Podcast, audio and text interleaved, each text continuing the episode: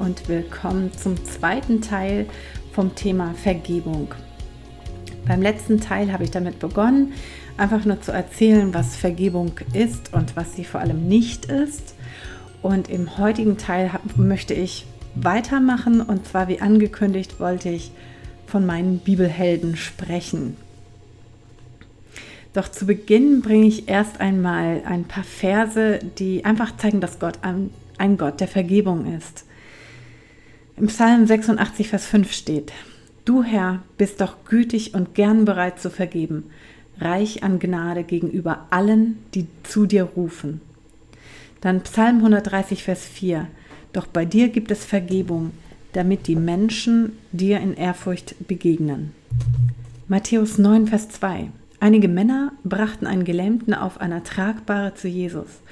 Als Jesus ihren Glauben sah, sagte er zu dem Gelähmten, Du brauchst dich nicht zu fürchten, mein Sohn, deine Sünden sind dir vergeben. Matthäus 26, Vers 28. Das ist mein Blut, das Blut des Bundes, das für viele zur Vergebung der Sünden vergossen wird. Und so weiter und so weiter. Eigentlich könnte ich da so viele Verse bringen. Ähm, wer da noch ein paar zusätzliche haben möchte, kann mich gerne anschreiben und dann kann ich gerne auch eine längere Liste zuschicken. Der nächste Punkt ist aber genauso wichtig. Gott ist ein Gott der Vergebung, aber er möchte auch, dass wir vergeben. In Matthäus 18, Vers 21 steht, da wandte sich Petrus an Jesus und fragte, Herr, wie oft muss ich meinem Bruder vergeben, wenn er immer wieder gegen mich sündigt? Siebenmal? Und damit meinte Petrus, dass er schon sehr, sehr großzügig ist. Darauf Jesus, nein, gab Jesus ihm zur Antwort, nicht siebenmal, sondern 77 Mal. Es geht in meiner Reihe ja sehr stark um David und natürlich auch um Jesus. Und ich habe jetzt mal nachgeschaut, äh, wie David mit dem Thema Vergebung umgeht. David weiß, dass Gott vergibt und mit Freude erfüllt.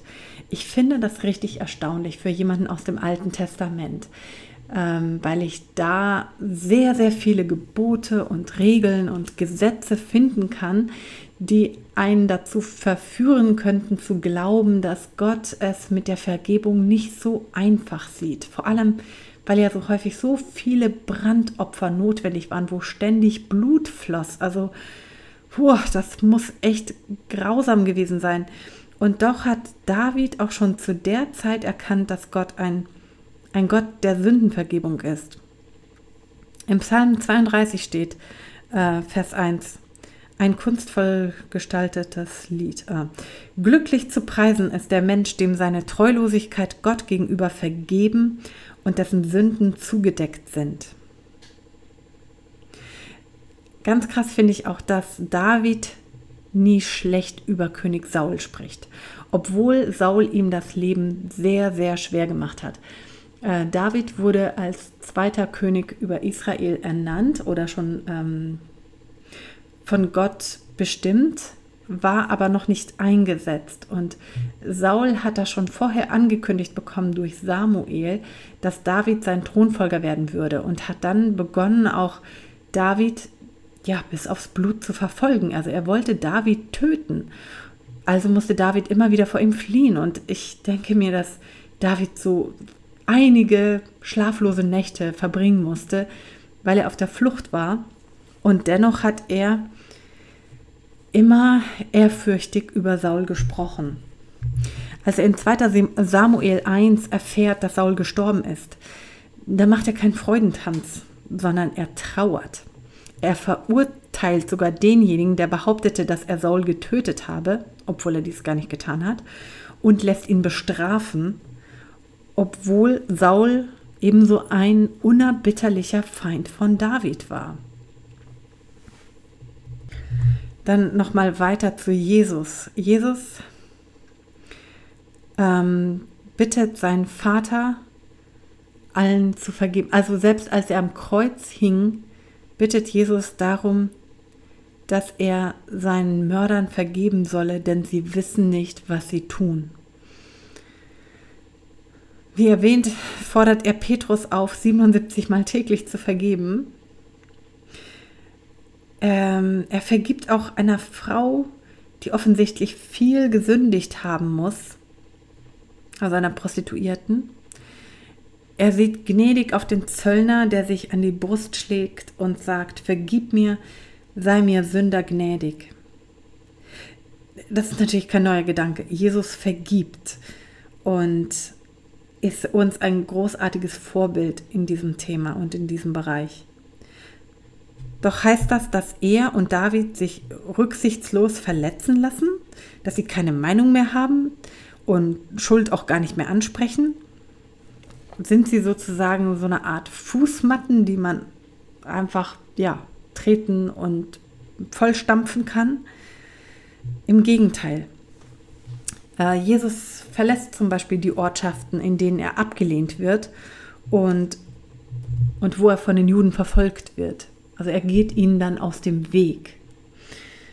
Er fragt in Inbrunst seine Jünger, warum sie es nicht schaffen würden, eine Stunde wach zu bleiben und zu beten. Das war, als Jesus in Gethsemane, im Garten Gethsemane, bevor er verhaftet und ermordet wurde. Ähm, da hat er diese, diese Gebetsnacht gehabt und hat einige Jünger darum gebeten, dass sie mit ihm beten sollten. Und das haben die nicht geschafft. Die sind immer wieder eingeschlafen. Und ich denke mir da auch, die müssen doch irgendwie gemerkt haben, dass Jesus hier so eine wahnsinnig schwierige Situation mitmacht, dass er leidet und dass er eigentlich die Unterstützung benötigt. Jesus setzt aber auch Grenzen, als ähm, Petrus sogar was sehr Gutes möchte. Er sagt ihm, dass er nicht wolle, dass Jesus ermordet werden würde, also dass er stirbt, das hat Jesus ja mehrmals angekündigt und dann sagt er, nein, das wird dir niemals passieren. Und dann weist Jesus ihn ganz forsch zurück und sagt, geh hinter mich, Satan. Weil eben Gottes Plan so viel wichtiger ist. Oder in Matthäus 17, Vers 17 steht, als die Jünger es nicht schaffen, ein Kind zu heilen, da ruft Jesus, warum vertraut ihr Gott so wenig? Warum hört ihr nicht auf ihn? Wie lange muss ich noch bei euch sein und euch ertragen? Bringt das Kind her zu mir. Also ich glaube nicht, dass er das, wie soll ich sagen, völlig ruhig, neutral, sachlich gesagt hat. Ich finde, da war sicherlich ganz viel Emotion auch in seiner Stimme und er war frustriert darüber, dass die Jünger ähm, ja, hier ihren Auftrag nicht erfüllen konnten. Dann, äh, als er die Händler aus dem Tempel herausschmeißt, in Matthäus 21, Vers 12, da wird er sogar handgreiflich. Also er hat dann die, so eine Art Peitsche zusammengeknüpft und treibt diese Händler raus aus dem Tempel, weil er so leidenschaftlich für, den, für das Haus Gottes war. Jesus nimmt Sünde oder Übertretungen oder auch Unglauben sehr ernst. Es ist nicht so, dass er einfach sagt, ja, vergeben, vergessen, ich rede nicht mehr darüber. Und dennoch war er leicht bereit dazu zu vergeben. Wie passt das zusammen? In Matthäus 18 bringt er ganz praktische Schritte äh, oder stellt er ganz praktische Schritte vor. Da heißt es ab Vers 15, wenn dein Bruder Schuld auf sich geladen hat, dann geh zu ihm und sag ihm, was er falsch gemacht hat. Also das kann auch Schuld diesem, dieser einen Person gegenüber sein. Ne? Wenn er auf dich hört, hast du deinen Bruder zurückgewonnen.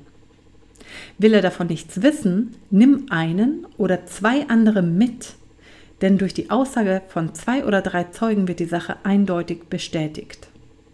Wenn dein Bruder auch dann nicht hören will, bring den Fall vor die Gemeinde. Nimmt er selbst das Urteil der Gemeinde nicht an, dann behandle ihn wie einen, der von Gott nichts wissen will und ihn verachtet. Ich versichere euch, was ihr auf der Erde binden werdet, das soll auch im Himmel gebunden sein, und was ihr auf der Erde lösen werdet, das soll auch im Himmel gelöst sein. Aber auch das sage ich euch, wenn zwei von euch hier auf der Erde meinem Vater im Himmel um etwas bitten wollen und daran übereinstimmen, dann wird er es ihnen geben. Ähm, ja, genau, wo zwei oder drei zusammenkommen, da bin ich mitten in ihrer Mitte. Also hier gibt er wirklich praktische Schritte. Er fordert ähm, seine Jünger dazu auf, dass sie nicht einfach den anderen sofort abschreiben sollen. Also er möchte, dass wir solche solche Unstimmigkeiten, solche, solche Streitigkeiten klären, vor allem wenn diese in der Gemeinde passieren. Da sollen wir aber als allererstes auf die Person zugehen, die uns verletzt hat. Nicht erst mit anderen reden, nicht erst darüber tratschen oder versuchen irgendwie Mitleid von anderen zu, zu bekommen oder ja, uns aufregen oder wie auch immer. Wir sollen als erstes zu der Person hingehen, die uns verletzt hat.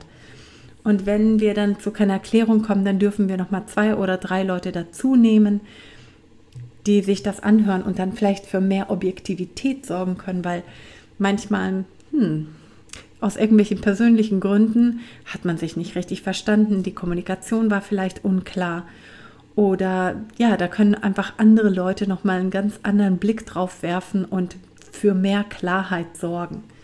Und dann hat die Beziehung wieder eine erneute Chance, wieder äh, zusammenzuwachsen und dass da Versöhnung auch stattfinden kann. Und ich denke auch, dass es hier wichtig ist, dass diese zwei, drei Zeugen, dass das auch wirklich Leute sind, denen es äh, das Erste auch das Erste ist, dass sie wissen, dass es immer darum geht, dass wir einander erbauen und nicht irgendwie gucken, wer hat Recht, wer hat Unrecht. Es geht mehr um die Gemeinschaft. Spannend finde ich dann aber auch, wie es weitergeht, weil in Matthäus 18 finden wir danach das Gleichnis von dem unbarmherzigen Schuldner. Die meisten werden das kennen. Da geht es um einen Mann, der einem König oder einem reichen Mann extrem viel Geld schuldet. Und zwar so viel Geld, dass er das noch nicht mal äh, in seinem ganzen Leben zurückverdienen könnte und auch nicht in vielen Leben danach. Also das war so eine immense Schuld, dass er die niemals hätte zurückbezahlen können. Und dieses Geld hatte er nicht. Dann wird er vor, den, vor diesem König oder vor diesem Herrscher geladen und soll jetzt seine Schuld zurückbezahlen. Als ihm dann angedroht wird, dass er getötet werden solle, fleht er ihn an und bittet, dass ihm diese Schuld erlassen werden solle.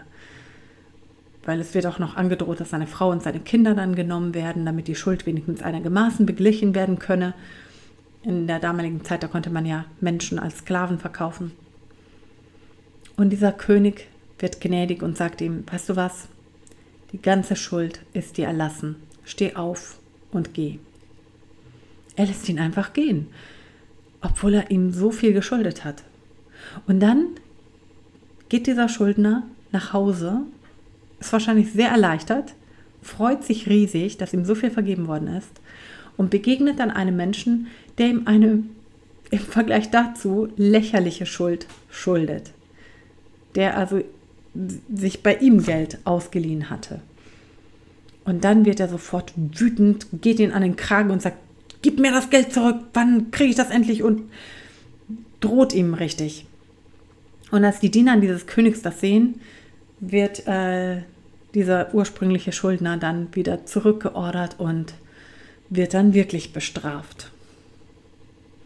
Er hat also nicht begriffen, was da passiert ist, was für eine immense Schuld ihm vergeben worden ist. Und da denke ich mir, das ist der eigentliche Weg, den Jesus sich wünscht, dass wir nämlich frei bereit sind zu vergeben, dass, dass das Vergeben eine so große Wichtigkeit und so einen riesigen Wert hat im Himmel, dass wir nicht unbarmherzig anderen Menschen gegenüber äh, sein dürfen und dass wir nicht wirklich das Recht darauf haben.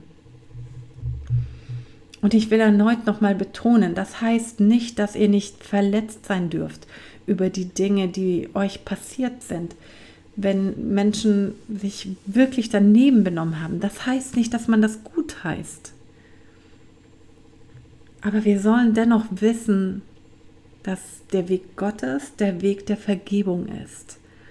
Und ich bin sicher, dass er dann auch die Kraft zur Vergebung schenken kann und schenken will.